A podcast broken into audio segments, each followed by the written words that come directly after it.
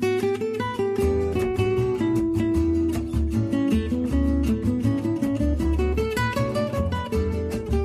Bonjour, c'est vendredi 26 août. Bienvenue à M l'été. Ici Chantal Lavoie. On arrive à la fin de l'avant-dernière semaine de notre rendez-vous estival. Hier, on vous a inondé de nouveaux festivals qui commencent ou qui s'en viennent dans les prochaines semaines. Eh bien, aujourd'hui, il sera question d'un défi pour manger 100 local. On pourra relever ce défi tout au long du mois de septembre. Puis on profite encore de belles escapades. On va partir cette fois du côté d'Ottawa. Et l'été n'est pas terminé, mais certains se préparent déjà pour la chasse qui revient avec l'automne. On s'intéresse à ce sujet pas toujours facile à aborder avec un journaliste auteur bien connu. Voilà pour cette dernière émission de la semaine à M l'été.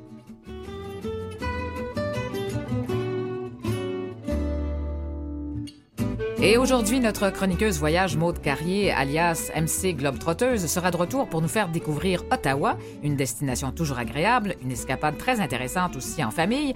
Nous allons parler de ce défi 100% local du regroupement des tables de concertation bioalimentaire du Québec qui se tiendra en septembre. On peut tous y participer. Et enfin, alors que l'automne n'est pas très loin, nous allons nous entretenir avec le journaliste et auteur Luc Chartrand à propos de son livre La grande expérience de la chasse, un essai-reportage qui est davantage dans la réflexion et qui nous livre un regard très éclairé sur cette activité qui ne fait pas l'unanimité. C'est à suivre à M l'été.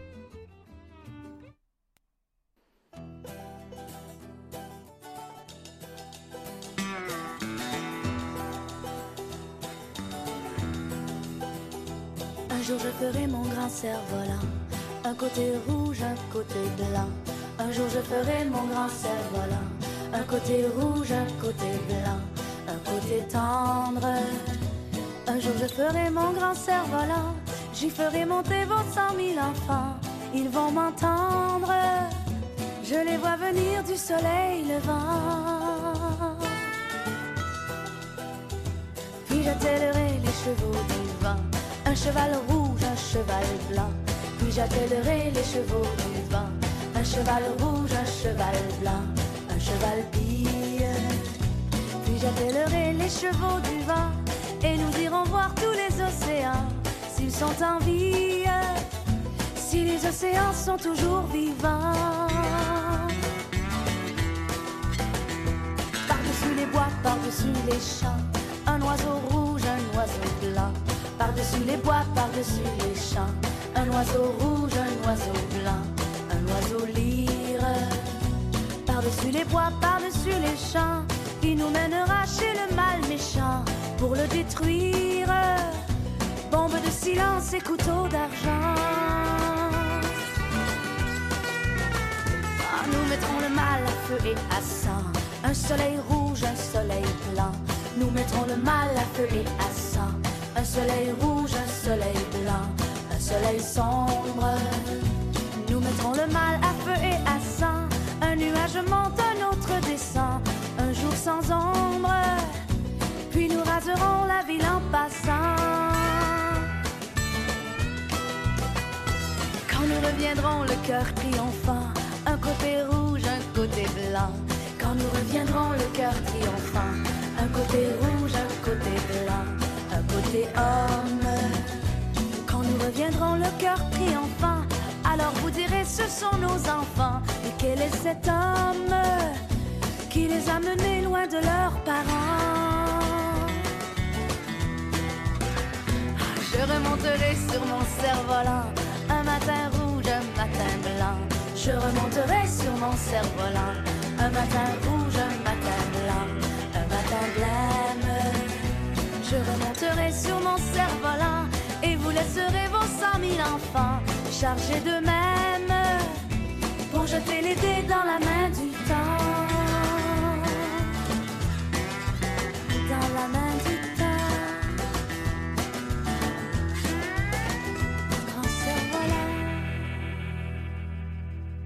Et voilà, c'était Ariane Moffat qui chantait cette chanson bien connue de Gilles Vigneault. Voilà.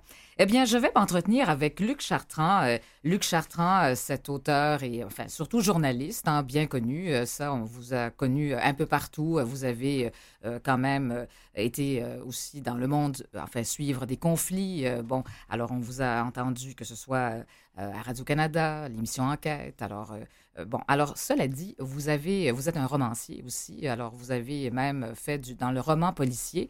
Alors, c'est quand, c'est quand même quelque chose. On parle d'enquête ici.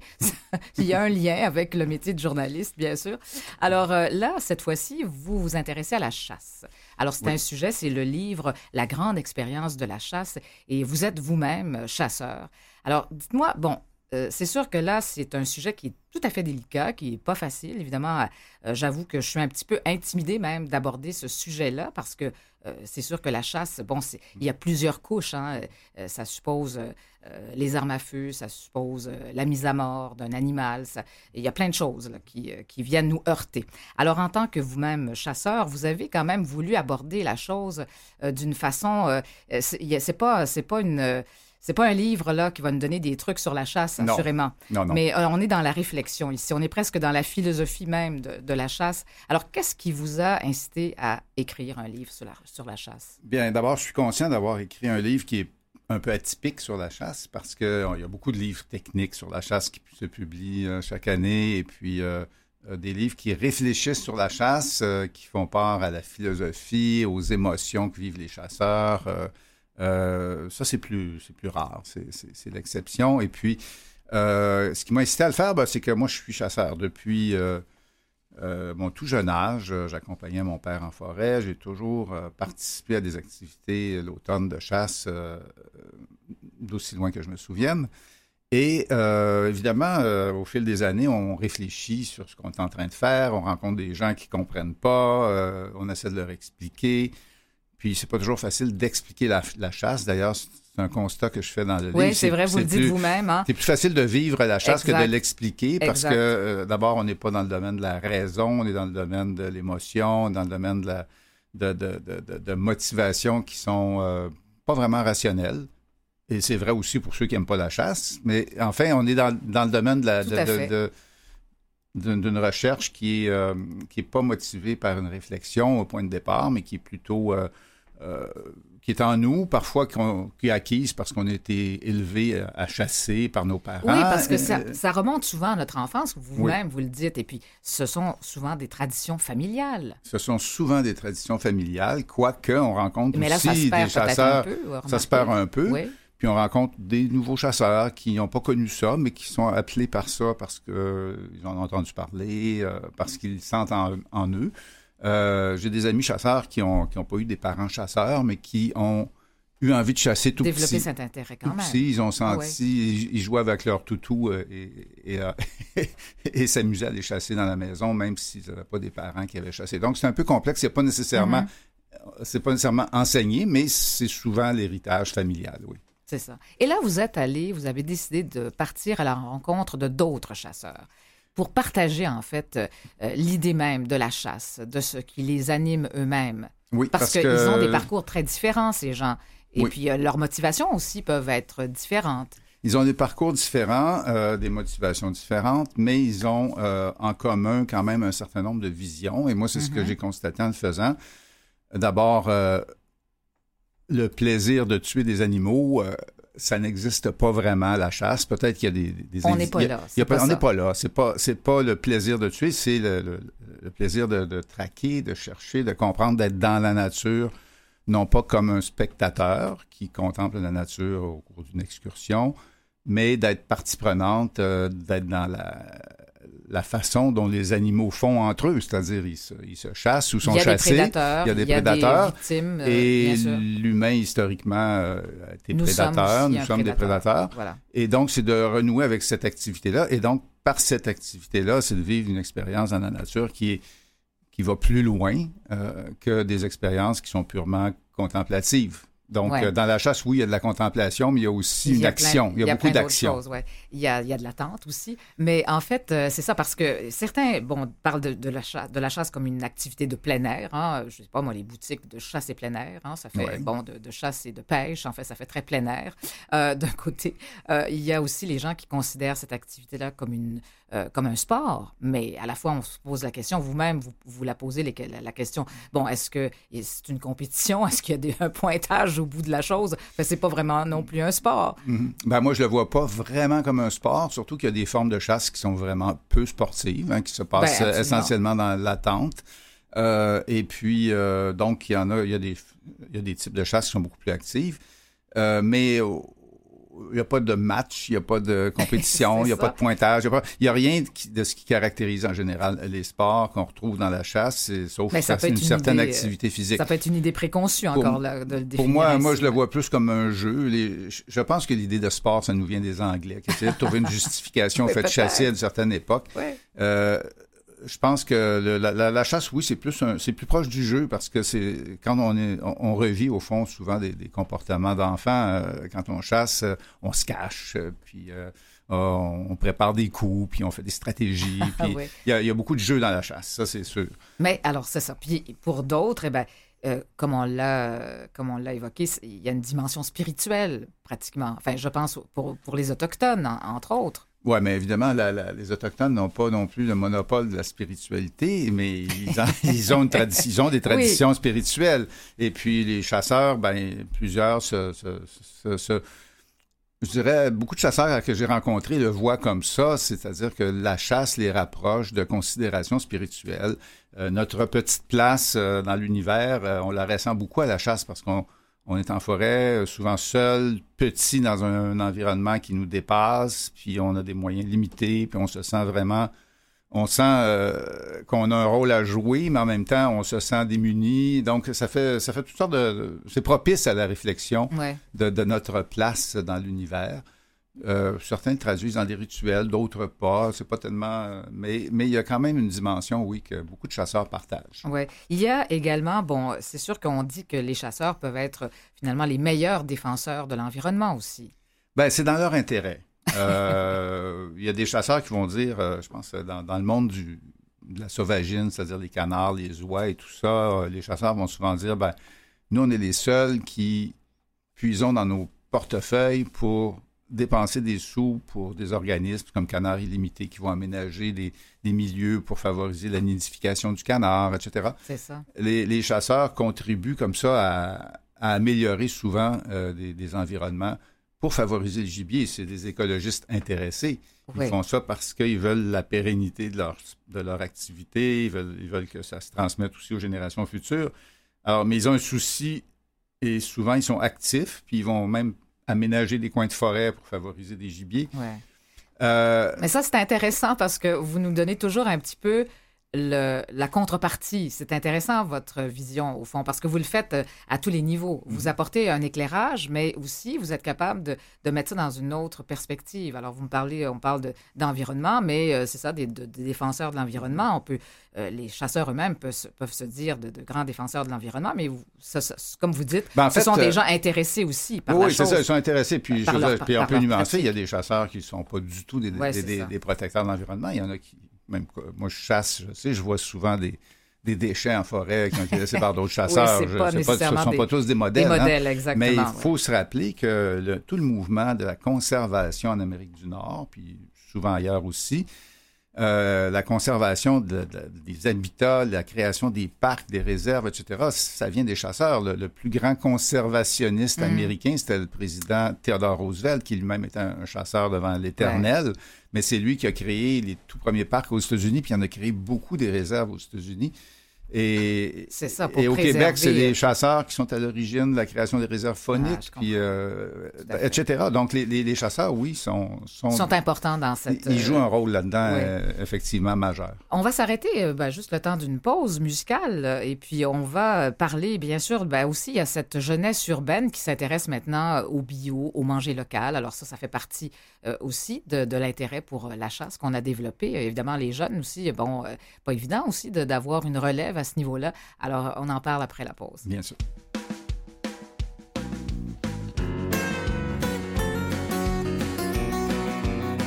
On part les filles les gars faire un tour dans le bois, courir après un panache dans le temps de la chasse.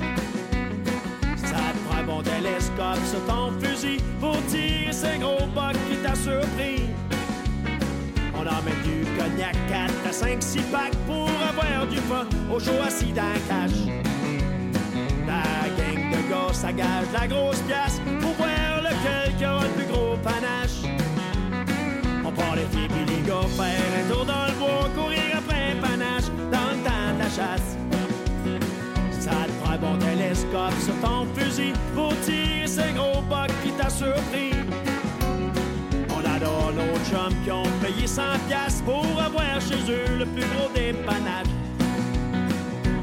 Tiré une crise de balle aux frettes pour chasser l'automne, sont trop faluettes. Eh boy!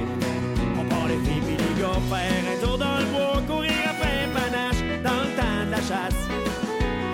Ça te prend un bon télescope sur ton fusil pour tirer ce gros boc qui t'a surpris.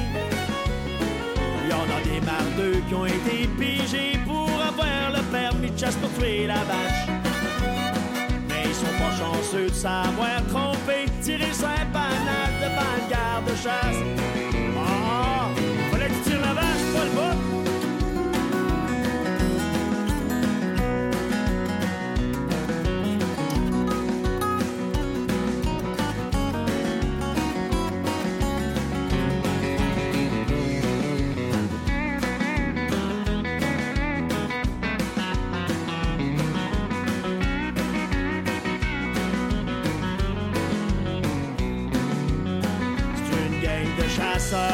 chasseuses qui se font petite brosse dans le temps de la chasse.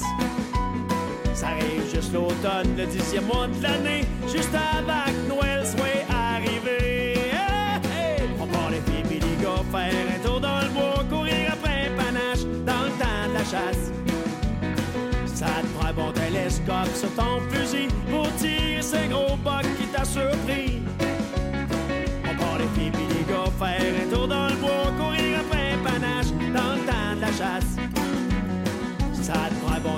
Télescope sur ton fusil pour tirer ce boc qui t'a surpris.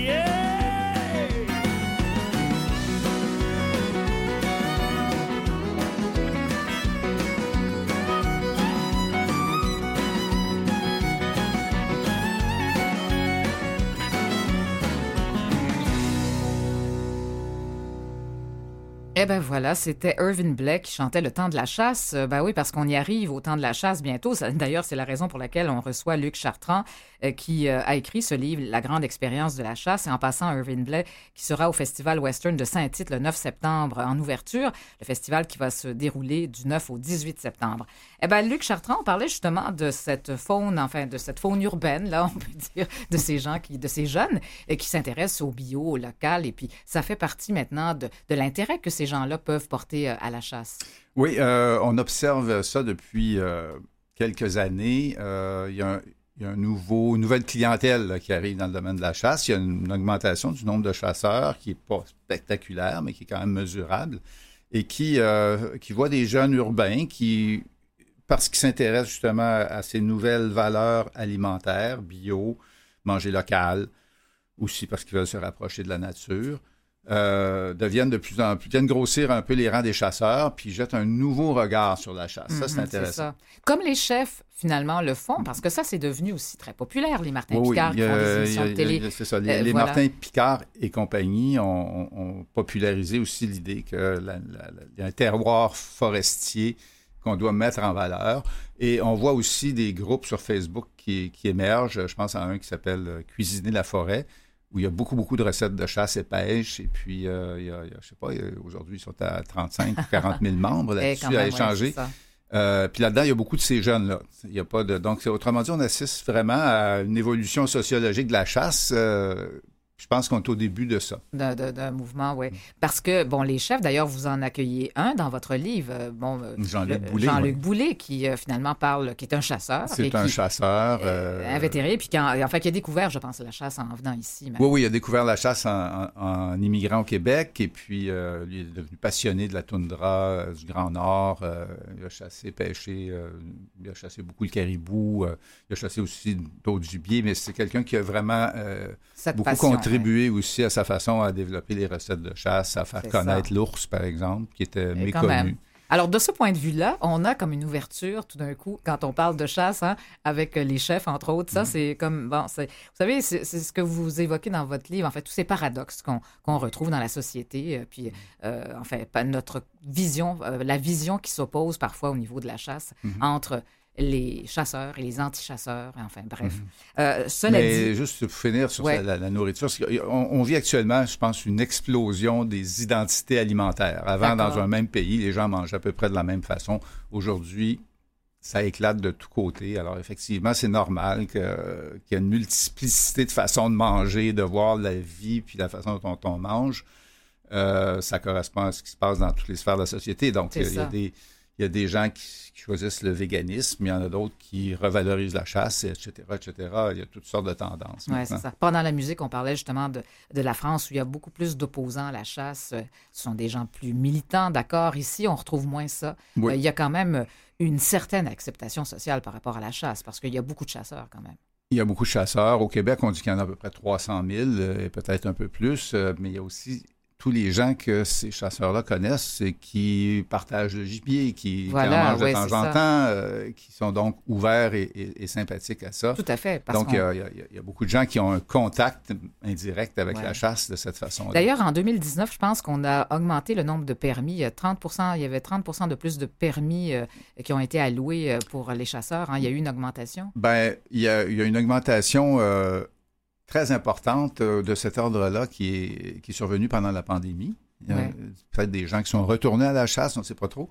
Mais il y avait aussi quand même une tendance à la hausse depuis une vingtaine d'années. On, avait, on a remarqué qu'après un long déclin, là, à la fin du 20e siècle, soudainement, on s'est aperçu que oups, ça commence à remonter. Mm-hmm. Et donc, euh, oui, il y a 80 000 permis de plus qui ont été vendus euh, au cours des 20 dernières années sur une base annuelle. Euh, bon, alors là, on va parler de votre livre en, tant que tel, qui est divisé en quatre parties. Alors vraiment, euh, euh, c'est ça, c'est une sorte de portrait documentaire, en quelque sorte, si on veut. Vous êtes journaliste, après tout.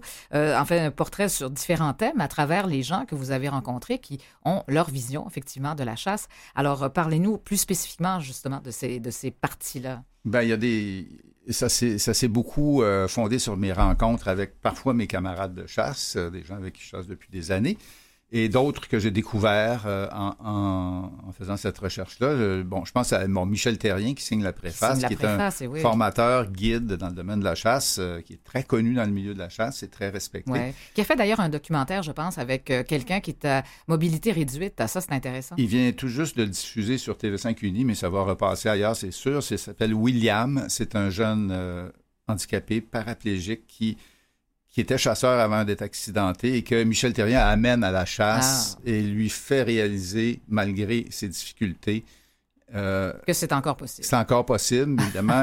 il y a beaucoup de travail qui est fait pour l'amener en forêt, puis conceptualiser comment il va s'y prendre. C'est un documentaire très touchant. Euh, très touchant. Ça s'intitule William. Mais de toute façon, la, la chasse, c'est tough, comme on dit. c'est pas une partie de. C'est pas juste une partie de, bonheur, là, dans le sens que, il y a une partie où il faut euh, amener, la, euh, dépecer la carcasse. Il y a quand même cet aspect-là dont vous parlez dans votre livre, de toute façon. Oui, oui, c'est un.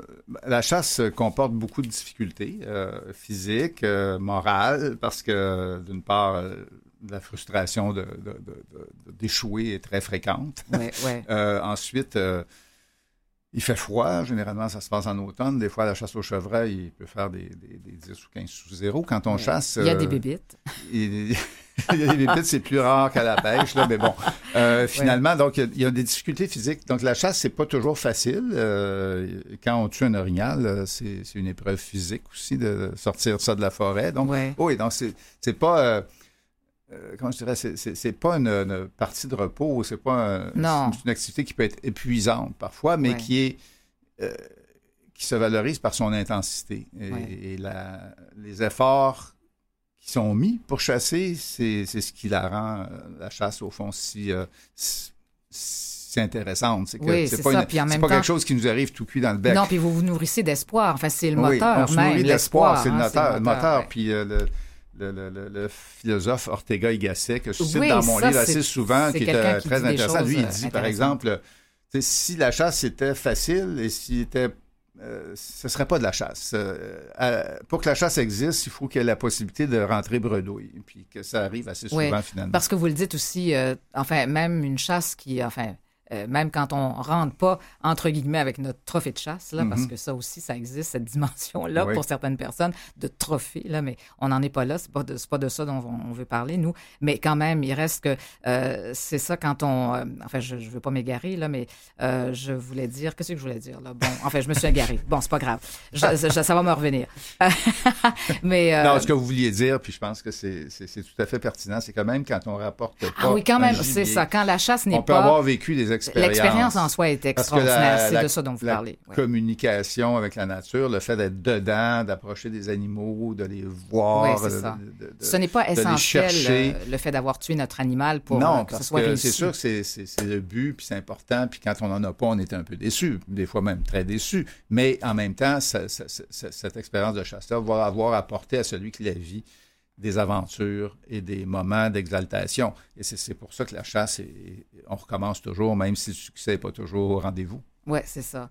Donc, alors, toutes ces rencontres que vous avez faites, donc ce partage, euh, c'est vraiment, euh, à la fois, c'est très riche et vous avez tenté à travers ça d'avoir un regard euh, le plus juste possible, en tout cas, sur Ben, je suis resté journaliste, donc C'est ça. euh, c'est sûr que j'ai pas euh, essayé de présenter la chasse dans son état euh, essentiellement euh, merveilleux, parce qu'il y a des, il y a Non. des choses qui marchent moins bien. Il y a des, Et, il y a puis- des chasseurs. Il y a un chapitre qui s'intitule Chasse honteuse. Ben c'est c'est des, des, des chasseurs ont vécu souvent, tous, je pense, des moments où ils ont fait des erreurs, euh, ils, ont, ils, ils ont perdu des animaux, ils ont, ils sont allés trop ça. loin, euh, ils ont, des fois, euh, ils, ils ont tiré sans, sans, sans être assurés d'avoir un coup mortel, ils ont perdu un animal voilà, ça blessé. aussi, euh, Toutes ces choses-là. C'est une hein, ça- question de respect de l'animal, un peu Oui. aussi, à travers tout ça. Puis les chasseurs qui ont vécu ça, en général, en sont, euh, sont- en sont restés très mal. C'est-à-dire, Ouais. Ils, ont, ils ont, je dirais, euh, un désir de se racheter et de faire Ouais. mieux la prochaine C'est fois. un peu ça comme quand vous dites ben, honorer l'animal, c'est dans le sens que il faut quand même euh, essayer de de, de, de de pas le faire souffrir à tout le moins. Alors ça veut dire une responsabilité aussi par rapport en Ouais, tant que chasseur. même, même s'il y en a qui, qui l'acceptent ou qui ne l'accepteraient pas comme, comme énoncé, la chasse euh, conduit la plupart de ceux qui le font à, à une forme d'éthique animale. C'est-à-dire qu'on il y a une éthique dans la chasse, c'est ne pas faire souffrir, Voilà, euh, ça. Respect- honorer le gibier dans le sens où on va, on va pas le gaspiller, on l'a pas tué pour rien, on va le manger, on va le partager. Il y a toutes sortes d'éléments là-dedans. Mais il y a une éthique animale qui est rattachée à la chasse, c'est évident. En tout cas, c'est une, euh, ça reste, oui, une aventure euh, très particulière euh, auquel vous nous conviez dans ce livre, la grande expérience de la chasse. Enfin, écoutez, on aurait pu en parler encore longuement parce que je sais, il y a plein de, de questions encore qui me viennent à l'esprit. Mais en tout cas, je pense que le mieux, c'est d'aller lire votre livre. C'est bien Et puis dit. en même temps, pour ceux qui ne comprennent peut-être pas, je pense que ça va nous réconcilier avec ce- cette activité-là. Et puis, euh, ça va aussi aider les gens qui ben, côtoient des chasseurs, hein, la famille, entre Mm. autres. Alors, voilà. Alors, merci, Luc Chartrand. Merci Chantal, Ça a été un grand, grand plaisir. Euh, pour moi aussi. Au revoir. Là.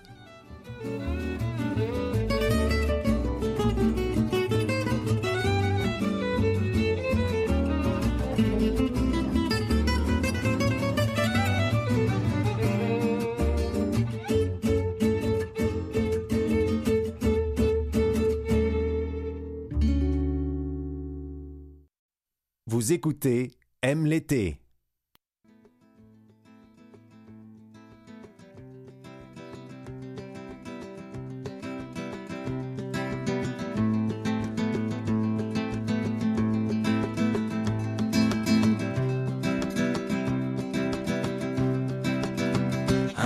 Lost my baby.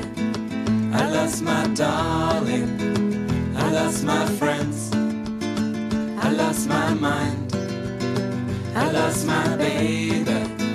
I lost my darling. I lost my friends. I lost my mind. Pour une fille d'Ottawa, grandie à Sainte-Foy, d'un père militaire et d'une belle fille qui fut sa mère, qui écoutait du country entre deux caisses de bière et partait le samedi pour un lac d'Oxbury, rejoindre la grand-mère, un old family, un old family. Oh, je ne peux vivre sans toi, et je ne peux vivre avec toi.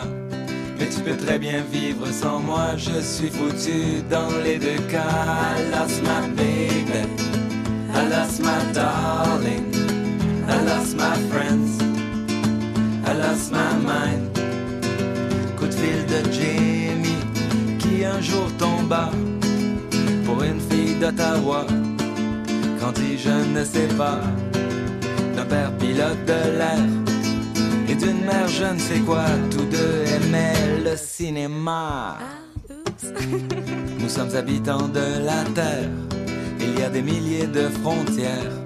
Quelqu'un existe dans l'univers pour quelqu'un d'autre et c'est la guerre. I lost my baby, I lost my darling, I lost my friends, I lost my mind. Pour une fille d'Ottawa, grandie à Sainte-Foy et qui un jour tomba pour un chanteur populaire grandi en Algérie, assez foqué merci et qui lui dit adieu, je repars faire ma vie à Hawkesbury, à Hawkesbury, à Hawkesbury, à Hawkesbury. I lost my baby, I lost my darling, I lost my baby, I lost my darling. I lost my friends,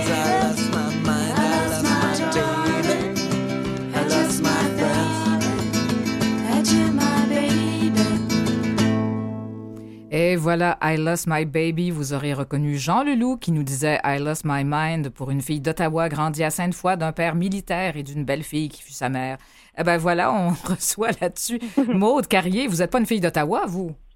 Non, pas du tout. Une fille de Québec, mais ça, ça fonctionne aussi bien avec la chanson, finalement. ben voilà, effectivement, oui, tout à fait. Vous avez euh, grandi à Québec. Alors bref, euh, bon, Maude, ça va bien? Oui, ça va bien. Contente de te retrouver cette semaine. Ben oui, c'est ça. Ben je vais te tutoyer aussi, hein, là, quand même. C'est le, on arrive à la fin de, de notre été, là. C'est le temps de, c'est le temps des familiarités. Alors voilà, donc Maude, aujourd'hui, tu nous amènes du côté d'Ottawa. Oui, exactement. Et bon, Ottawa est un peu euh, indissociable de Gatineau, qui est juste de l'autre côté de la rivière, et je m'y trouve euh, justement en ce moment. C'est pour ça que je suis au téléphone Ah, avec euh, voilà. Exactement. Je suis au Hilton du lac Lémy parce que ce soir, je vais voir la première euh, du site de soleil euh, de Cousa qui vient d'arriver en ville, qui est jusqu'au 25 septembre. Donc, euh, je pourrais peut-être vous en reparler un peu Ben plus oui, tard. c'est une raison de plus d'être à Ottawa, finalement. Ben oui. Exactement, exactement. Donc, euh, Ottawa, bon, ben, c'est la capitale du Canada. Si, si, si le- les gens n'étaient pas au courant, euh, c'est une ville qui a un peu plus d'un million d'habitants. Donc, c'est pas, pas super grand. Ils parlent majoritairement anglais, mais comme on est si près euh, du Québec, euh, en fait, euh, c'est très facile de se faire de servir en français un peu partout. Et on y retrouve la grande majorité des bâtiments gouvernementaux. Donc, on associe beaucoup, évidemment, la capitale avec, avec ces bâtiments, mais il y a quelques petits trésors cachés, et c'est ce que je vous présente aujourd'hui. Bon, ben allons-y, euh, Maude. ça nous intéresse, les trésors cachés. Exactement. Donc d'abord, euh, comment on s'y rend à Ottawa? C'est plutôt simple. hein. On peut se rendre en voiture. C'est à peine euh, à deux heures de Montréal. Oui, tout à fait. Sinon, il y a l'option train ou autobus, ce qui est environ le même temps. Et bon, si jamais vous partez de plus loin en région, il y a toujours la possibilité d'y aller en avion hein, à Ottawa à un aéroport. Ouais, mais euh, vraiment, là, c'est, ça, ça vaut pas la peine de, de se priver parce que c'est agréable. Juste le trajet en auto est quand même fort agréable, hein, pour se rendre à Ottawa, Oui, quand même. Dépendamment de la exactement, route que vous prenez aussi, ça, vous, avez le choix. Oui, c'est ça. Il y, a, il y a quelques options. Il y a, il y a la 50 euh, qui est une route un peu plus secondaire, puis sinon il y a l'autoroute euh, qui vous amène directement au cœur euh, du centre-ville d'Ottawa. Alors, qu'est-ce qu'on va voir à Ottawa? Ben, il, y a, il y a les classiques. Hein. Il y a la colline parlementaire, il y a les écluses du canal Rideau, la Cour suprême, Rideau Hall. Il y a de nombreux musées qu'on peut visiter. Il y en a sept au total. Donc, peu importe le type de musée que vous aimez, c'est certain que vous pouvez en trouver un dans la région qui vous intéresse. Mais moi, je vous amène plutôt euh, dans une activité plein air euh, pour découvrir Ottawa. Et il y a beaucoup de pistes cyclables euh, à- dans la région, le Ottawa et même Gatineau. Ah oui, bien sûr. on peut Il y a le parc de la Gatineau pas loin, là, quand même. C'est ça, c'est ça. Donc, même à, à Ottawa, donc on peut louer une- un vélo, un rent a bike qui est situé sous euh, le château Laurier pour 15 de l'heure. Et ensuite, on part sur les pistes comme ça, explorer euh, la ville. Euh, on peut suivre la piste dans le fond, qui mène même le, le canal Rideau vers le lac d'Aus. C'est vraiment une belle promenade en nature qui permet de découvrir euh, l'extérieur du centre-ville, du centre-ville d'Ottawa, puis qui nous amène même aussi le long de la rivière Outaouais. C'est vraiment une, jolie balade à faire, euh, encore par, par les belles journées qui courent. Puis, comme tu le mentionnais, ben, du côté de Gatineau, il y a le parc de la Gatineau euh, qui offre encore là, de, nombreuses, de nombreux kilomètres de pistes cyclables et même qui, à certains moments là, dans la semaine, ferme complètement l'accès aux voitures pour laisser libre cours euh, aux vélos. Ah, bon. Et puis, on, fait, on peut faire aussi une croisière, une croisière électrique, tiens. Oui, c'est ça. Il y a des petits bateaux euh, de croisière électrique vraiment sympathiques qui se promènent sur le canal Rideau. Euh, donc, il nous permet de découvrir un peu justement l'importance euh, du canal. On ne connaît pas très bien l'histoire de ce canal qui amène qui amène des gens jusqu'à la rivière des Outaouais. Donc, ça nous permet aussi de regarder un peu les belles propriétés qui se situent au bord de l'eau. C'est super confortable. Oui, c'est magnifique. Le guide est très dynamique. Donc, c'est vraiment, c'est vraiment une croisière sympathique à faire. Oui. Il y a évidemment aussi le Buy Market. Hein. Ça, c'est quand même un endroit pour découvrir de petits cafés, restaurants. Enfin, c'est très, c'est très agréable. Oui, c'est un classique, mais je le recommande à chaque fois. Moi, j'y retourne, j'y retourne même cet après-midi, le faire des petites emplettes. c'est un marché qui est vraiment sympathique. Donc oui, c'est il y a le côté bon marché un peu fermier où on peut acheter euh, des produits, euh, des produits locaux. Mais justement, euh, comme tu parlais, il y a des cafés sympathiques. Il y a le Lux Blooms Flower Café que j'apprécie particulièrement. C'est un restaurant fleuriste, en fait, en même temps. Donc, euh, il y a une, belle murale remplie de fleurs et c'est tout rose. C'est vraiment un endroit qui, est super sympathique pour aller prendre un bon café. Puis, tant qu'à être dans le coin, ben, aussi bien euh, aller se balader dans les petites boutiques ou même passer par le traditionnel moulin de Provence qui vend des fameux biscuits à l'effigie de notre premier ministre Justin Trudeau. mais ça, je savais pas. Oui, Pour on, vrai? Peut croquer, on peut croquer euh, dans, dans, le visage de Justin Trudeau en allant s'acheter des petits biscuits. Ah, c'est très drôle. pour la semaine prochaine, Chantal. OK, c'est parfait. C'est une bonne idée, oui. Alors, j'imagine qu'il est au courant, enfin, qu'on lui a fait goûter ses biscuits. Mais enfin, il y a des plages aussi du côté d'Ottawa, oui. Oui, ben c'est ça, pour profiter des belles journées euh, ensoleillées, on peut se rendre euh, au euh, parc Britannia du côté d'Ottawa, mais aussi de l'autre côté, le parc Moussette à Gatineau. Il y a des belles tables à pique-nique, des beaux arbres matures, donc on peut trouver des bons coins d'ombre pour pour se tenir au frais. Euh, puis bon, évidemment, là, c'est pas, on n'est pas à la mer, là, ça demande la rivière des Outaouais, mais euh, c'est parfait pour se rafraîchir euh, les pieds aussi. Vous êtes avec des enfants pour qu'ils jouent dans le sable et s'amusent un peu euh, Ouais. pendant les, les- les belles journées qui nous restent encore. à Oui, parce que c'est une belle destination aussi pour les enfants, assurément. Il y a quand même des- plein de choses à faire. Le rafting, hein? Oui, si vous avez euh, le cœur euh, pour vous mouiller un peu, il y a le rafting. C'est la rivière des Outaouais, ça, ça brasse pas mal quand même.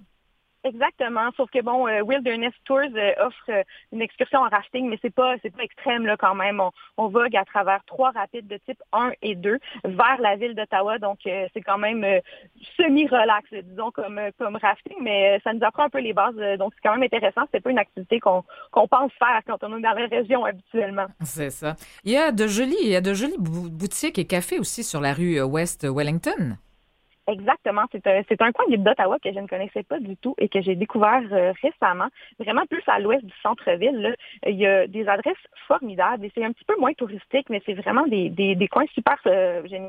Il y a le Maker House café que j'adore où on retrouve 180 artisans qui proposent plein de petits trucs, des petits objets, des décorations, des bijoux, des t-shirts, euh, des cartes en tout genre. Donc c'est vraiment un arrêt sympathique. Et pour tous les voyageurs, euh, il y a la boutique World of Maps euh, pour les fans du monde. Dans le fond, on retrouve toutes sortes de cartes géographiques, des jeux, des objets pour les enfants, pour les plus grands. Mm. Donc c'est c'est sympathique pour se pour se regarnir un peu notre nos cartes du monde. Oui, oui.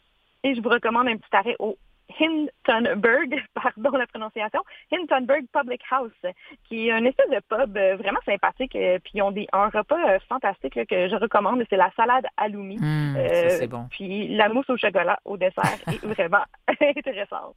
Décadente. Voilà. Et aussi une pâtisserie, hein? Oui, le Art Isn't Bakery euh, qu'on retrouve dans un ancien entrepôt. Donc, ça a l'air un peu de rien de l'extérieur, mais les locaux sont vraiment fabuleux. Ils ont une super belle terrasse et, euh, ben, dans le fond, les gens de la région disent que c'est les meilleures pâtisseries et le meilleur pain en ville. Donc, il y en a qui partent de Gatineau pour venir jusqu'à Ottawa pour aller euh, chercher leur, leur pain de la semaine. Ah, ben pourquoi pas? Il y a toujours, bon, on parlait de marché fermier, il y en a quand même un autre aussi, hein? Oui, exactement. Donc, euh, du côté du parc Lansdowne, euh, près du pavillon Aberdeen, il y a le marché fermier d'Ottawa euh, tous les dimanches. Donc, euh, allez faire votre tour euh, comme tous les petits marchés fermiers. hein. C'est toujours agréable. Donc, on peut rencontrer les producteurs, évidemment, fruits et légumes, mais on peut euh, aussi acheter bijoux, pain, biscuits, savon. Il y a des musiciens sur place. C'est toujours très festif et très plaisant à aller découvrir comme ambiance. Ouais, et du côté de Gatineau comme tel aussi, il faut pas bouder notre plaisir. Ben, vous avez parlé du Cirque du Soleil, euh, bon, déjà, là, bon, de cette activité-là à faire, là, au, euh, Et- enfin, au casino, là. Euh, oui, le bec cousin, à vrai dire, est sous la, sous la tente, euh, dans le coin de la place des festivals. là, vous allez la retrouver. Ah, il est pas, c'est ça, il est pas au lac Lémy, là. Non, c'est pas ça. Non, Ah, exactement. non, c'est ça. C'est, euh, c'est- donc, vous allez retrouver le, sous le, le Big Top, le, le grand chapiteau, dans ouais, qu'on ouais, retrouve euh, toujours euh, le Cirque du Soleil. Il y a aussi le zipline. Donc, euh, on, on m'a proposé de le faire, mais j'avais peur d'avoir encore le trémolo dans la voix pour la chronique ce matin. Alors, ça, c'est la tyrolienne, après-midi. C'est une grande tyrolienne qui traverse vraiment entre le Québec et l'Ontario. Euh, c'est une première au monde. C'est 1200 pieds de long. On va jusqu'à 50 km heure. Donc, c'est quand même une, une belle grande tyrolienne à essayer. Interzip Rogers, qu'elle s'appelle. Mhm. Et ben, bien sûr qu'il y a une croisière aussi à faire euh, sur, Oui. euh, enfin, du côté des écluses. Exactement. Donc, on peut faire la croisière on- qui part du côté de Gatineau. On a la belle vue sur le Parlement, sur les écluses, euh, sur les chutes rideaux. C'est vraiment euh, une petite croisière agréable pour découvrir euh, Ottawa et Gatineau d'une façon différente là, sur l'eau. Et puis, il y a plusieurs festivals et activités là, qui s'en viennent dans les prochaines Ben semaines. oui, y a donc, ça, le- Les Oui, montgolfières, ça, je suis, euh, j'y suis déjà allée, effectivement. Ouais. Oui, mais c'est toujours un beau festival. Donc, du 1er au 5 septembre euh, au parc de la baie. C'est la 25e édition. Alors, il n'y a pas juste des montgolfières. Hein, il y a des spectacles de l'humour, euh, euh, le- des parcs d'attractions, puis évidemment ben, de belles envolées à, C'est ça, à tous de la les musique jours, là, selon la météo. Ouais. Et l'autre, le festival Riverside?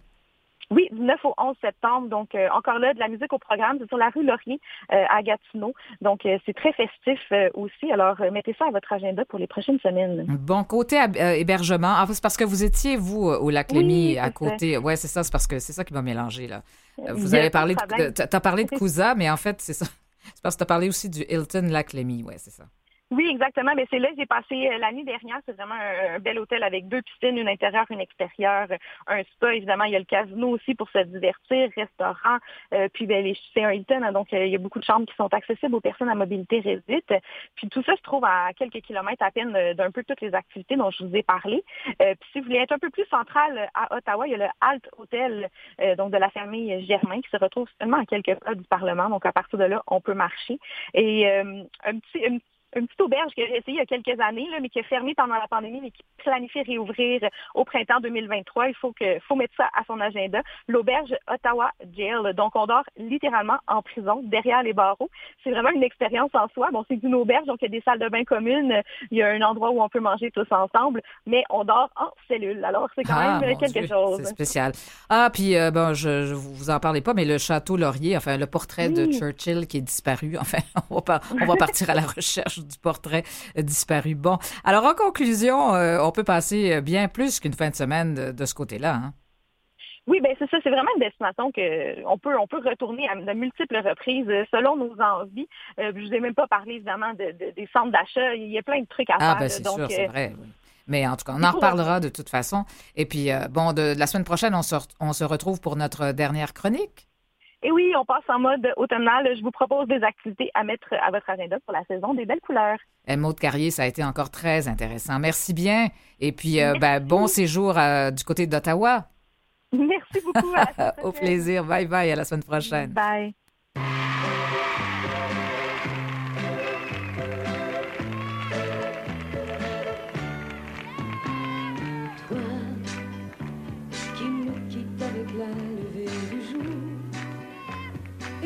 Laisse dans l'espoir d'un retour. Pourquoi ne pas faire durer ce matin jusqu'à demain?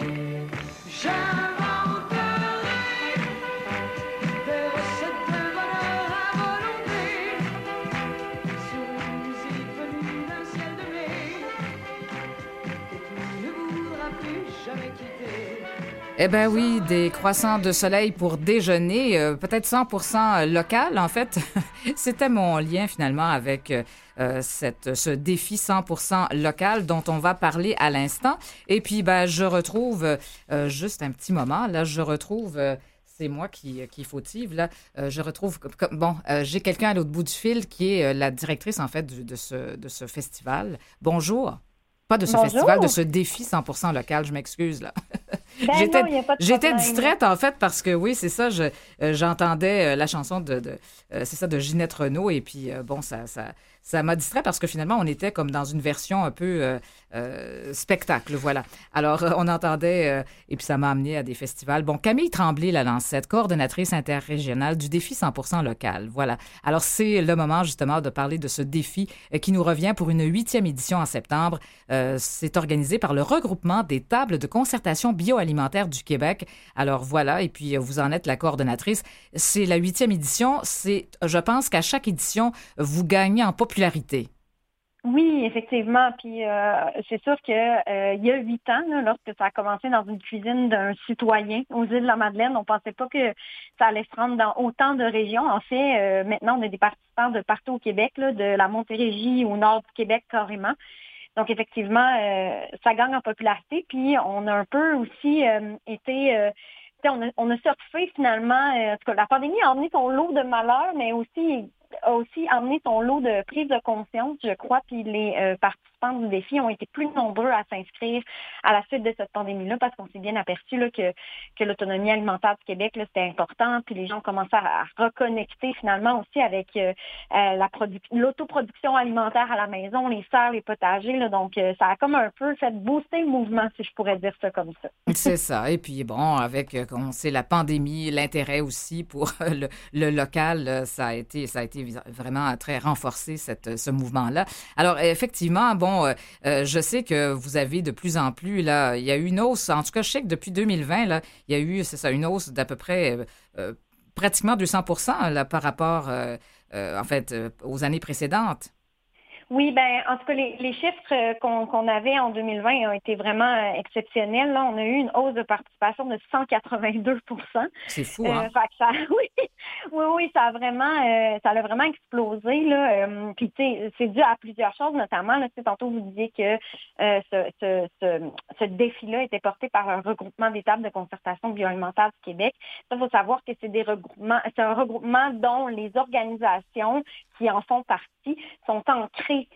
euh, directement dans leur communauté. là. Donc, euh, c'est des organisations qui font la promotion des produits locaux, euh, qui travaillent sur la commercialisation de ces produits-là ou qui, qui sont carrément euh, sur des projets là, qui aident à améliorer l'autonomie alimentaire des régions. Fait que c'est sûr que d'avoir une, une organisation qui est ancrée dans sa région, dans sa communauté, pour porter ce défi-là, puis euh, y mettre la couleur de la région, hein, parce que manger local en Montérégie puis manger local aux îles de la C'est pas la même chose. Vous avez c'est raison. pas la même Ouais. chose, Alors donc, effectivement.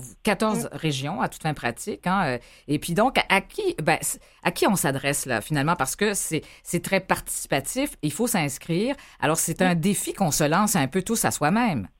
Oui, effectivement. Puis euh, à la question à qui on s'adresse, c'est à, à tout le monde. Euh, même si le nom du défi c'est 100% local, euh, on, on, peut aspirer au 100%. Il y en a qui le font. Là. Il y en a qui nous écrivent qui disent moi je me donne le défi de manger 100% local pendant tout un mois. Euh, mais ceux qui veulent aussi sim- simplement euh, augmenter la proportion euh, de d'un pour cent finalement d'achat ou même de, de consommation de produits locaux, ben ça s'adresse aussi à ces gens-là qui veulent qui veulent tenter le coup. Puis ce qui est intéressant avec les inscriptions qu'on offre, euh, c'est qu'on on propose des objectifs aux gens pour euh, pour leur défi. Fait que ça va de oui, manger 100% local à simplement découvrir un nouveau producteur de sa région, visiter une ferme, pratiquer l'autocueillette, aller prendre un cours sur la cueillette sauvage.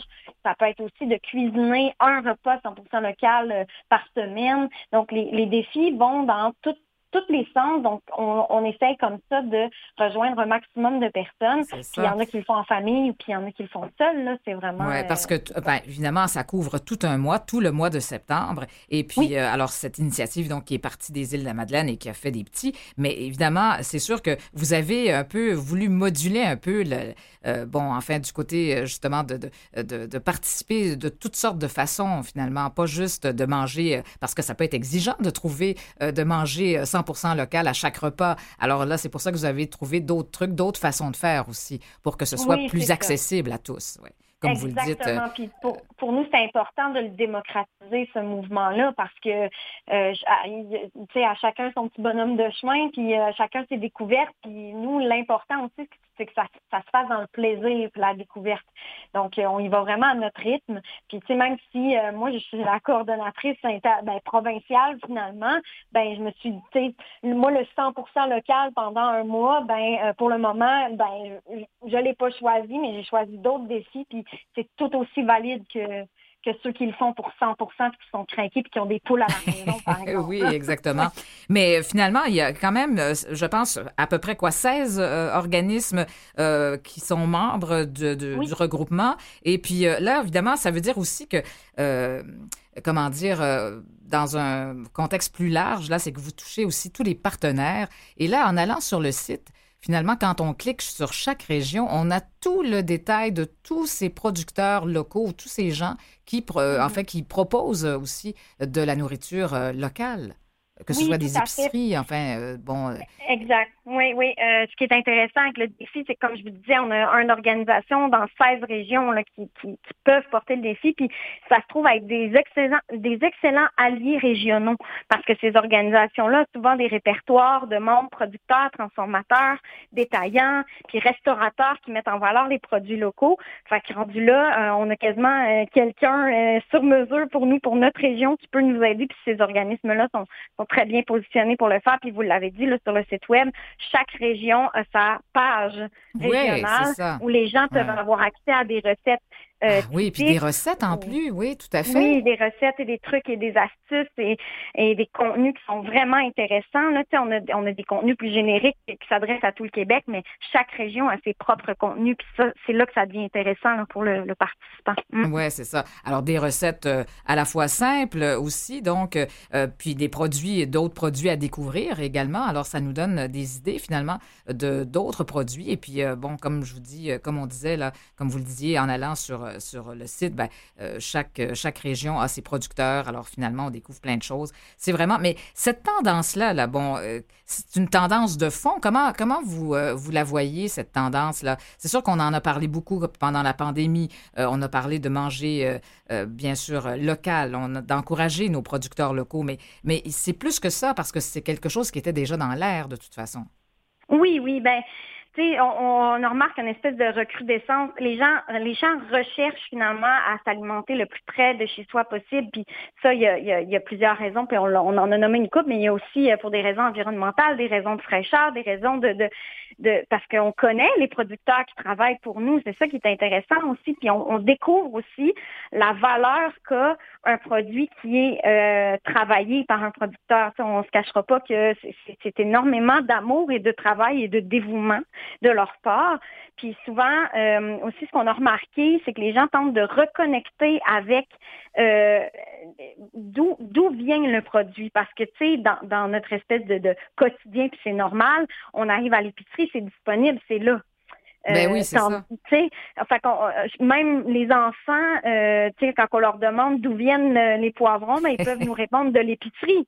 Mais Oui. ils se ils se rendent pas ça. toujours compte euh, du travail et d'où ça vient, comment ça pousse et de, de- du temps que ça prend et, et tout ça. Donc ça aussi, ça, ça a permis au mouvement du défi 100% local de grandir. Euh, mais quand on parle de tendance, moi, je- en fait, ça c'est mon humble avis, mais j'espère que c'est pas juste une tendance puis que ça va juste s'ancrer dans les habitudes. Dans les habitudes. C'est vraiment ça pourquoi on existe. La journée où ce sera 100% ancré dans l'habitude des Québécois, ben on aura fait notre job. Puis Ouais. à la limite, on disparaîtra là. Mm. C'est sûr. Puis il faut valoriser, ben, c'est ça, nos, nos jardins à nous, peut-être euh, dans notre cours. C'est la meilleure façon finalement de aussi aussi de, de consommer local, Ah, bien oui. entendu. Hein. Mais euh, c'est ça. Et puis, bon, vos projets du côté euh, du regroupement, là, des tables de, de concertation, euh, de quoi vous discutez là pour l'avenir? Ben, c'est sûr que là, le regroupement, il est tout jeune. Hein. Les tables de concertation bioalimentaire ont toujours existé. Ça fait, ça fait longtemps. Là. Si je parle pour celle-là des îles de la Madeleine, ça fait 30, ça va faire 30 ans l'année prochaine que ça existe et que c'est en Mhm. place. Mais le regroupement comme tel, il est tout jeune. Il a été constitué l'année passée. Et euh, il y a toujours eu des sujets sur la table. Puis c'est des sujets qui visent à euh, augmenter la promotion des produits régionaux, euh, d'a- d'avoir aussi une voix pour les producteurs de toutes les régions du Québec si jamais euh, il y a des enjeux qui sont euh, qui sont importants et tout. Donc euh, nous étant ancrés dans chaque région, comme je vous disais, on peut rapporter ces réalités-là plus ça. haut. Puis en ce moment, les chantiers qui sont en cours, ben on a oui le défi 100% local qui s'adresse au grand public, mais on a d'autres projets là qui Bien sont sûr. porteurs comme euh, les petits ambassadeurs par exemple, qui visent à augmenter euh, l'achat de produits locaux dans les services alimentaires des, des centres de la petite enfance. Ah oui, c'est bien. Alors, toutes sortes de projets. Donc, c'est rassembleur, ce défi 100% local. Oui. Euh, et donc, et ça soutient en même temps l'économie des régions. Écoutez, c'est un beau projet. On s'inscrit, très important. Et puis, bon, finalement, c'est pour le plaisir qu'on le fait. Hein? C'est pour nous. Oui, moi je, je, je le dis, si c'est pas fait dans le plaisir, je pense que ça vaut pas la peine C'est d'être ça. fait. Faut On n'a rien à- comme- On- On rien à gagner comme tel, mais c'est ça. C'est pour nous qu'on le fait. Bien sûr. Merci Ben, en beaucoup. fait, oui, il y a des choses à gagner. Là. Si je peux me permettre, là, euh, le On a mar- local.ca, il y a des concours. Il y a là, des concours, c'est ça, effectivement. Oui, de ce côté-là, je comprends. Parfait. Alors, merci bien d'être venu nous en parler. Le défi 100% local. Alors, on suit ça. Merci, au revoir. Bonne journée à vous. Merci, bonne journée. Et puis, chers auditeurs, ben, on se retrouve lundi pour Aime l'été entre midi et 13h. Au revoir. Passez une excellente journée.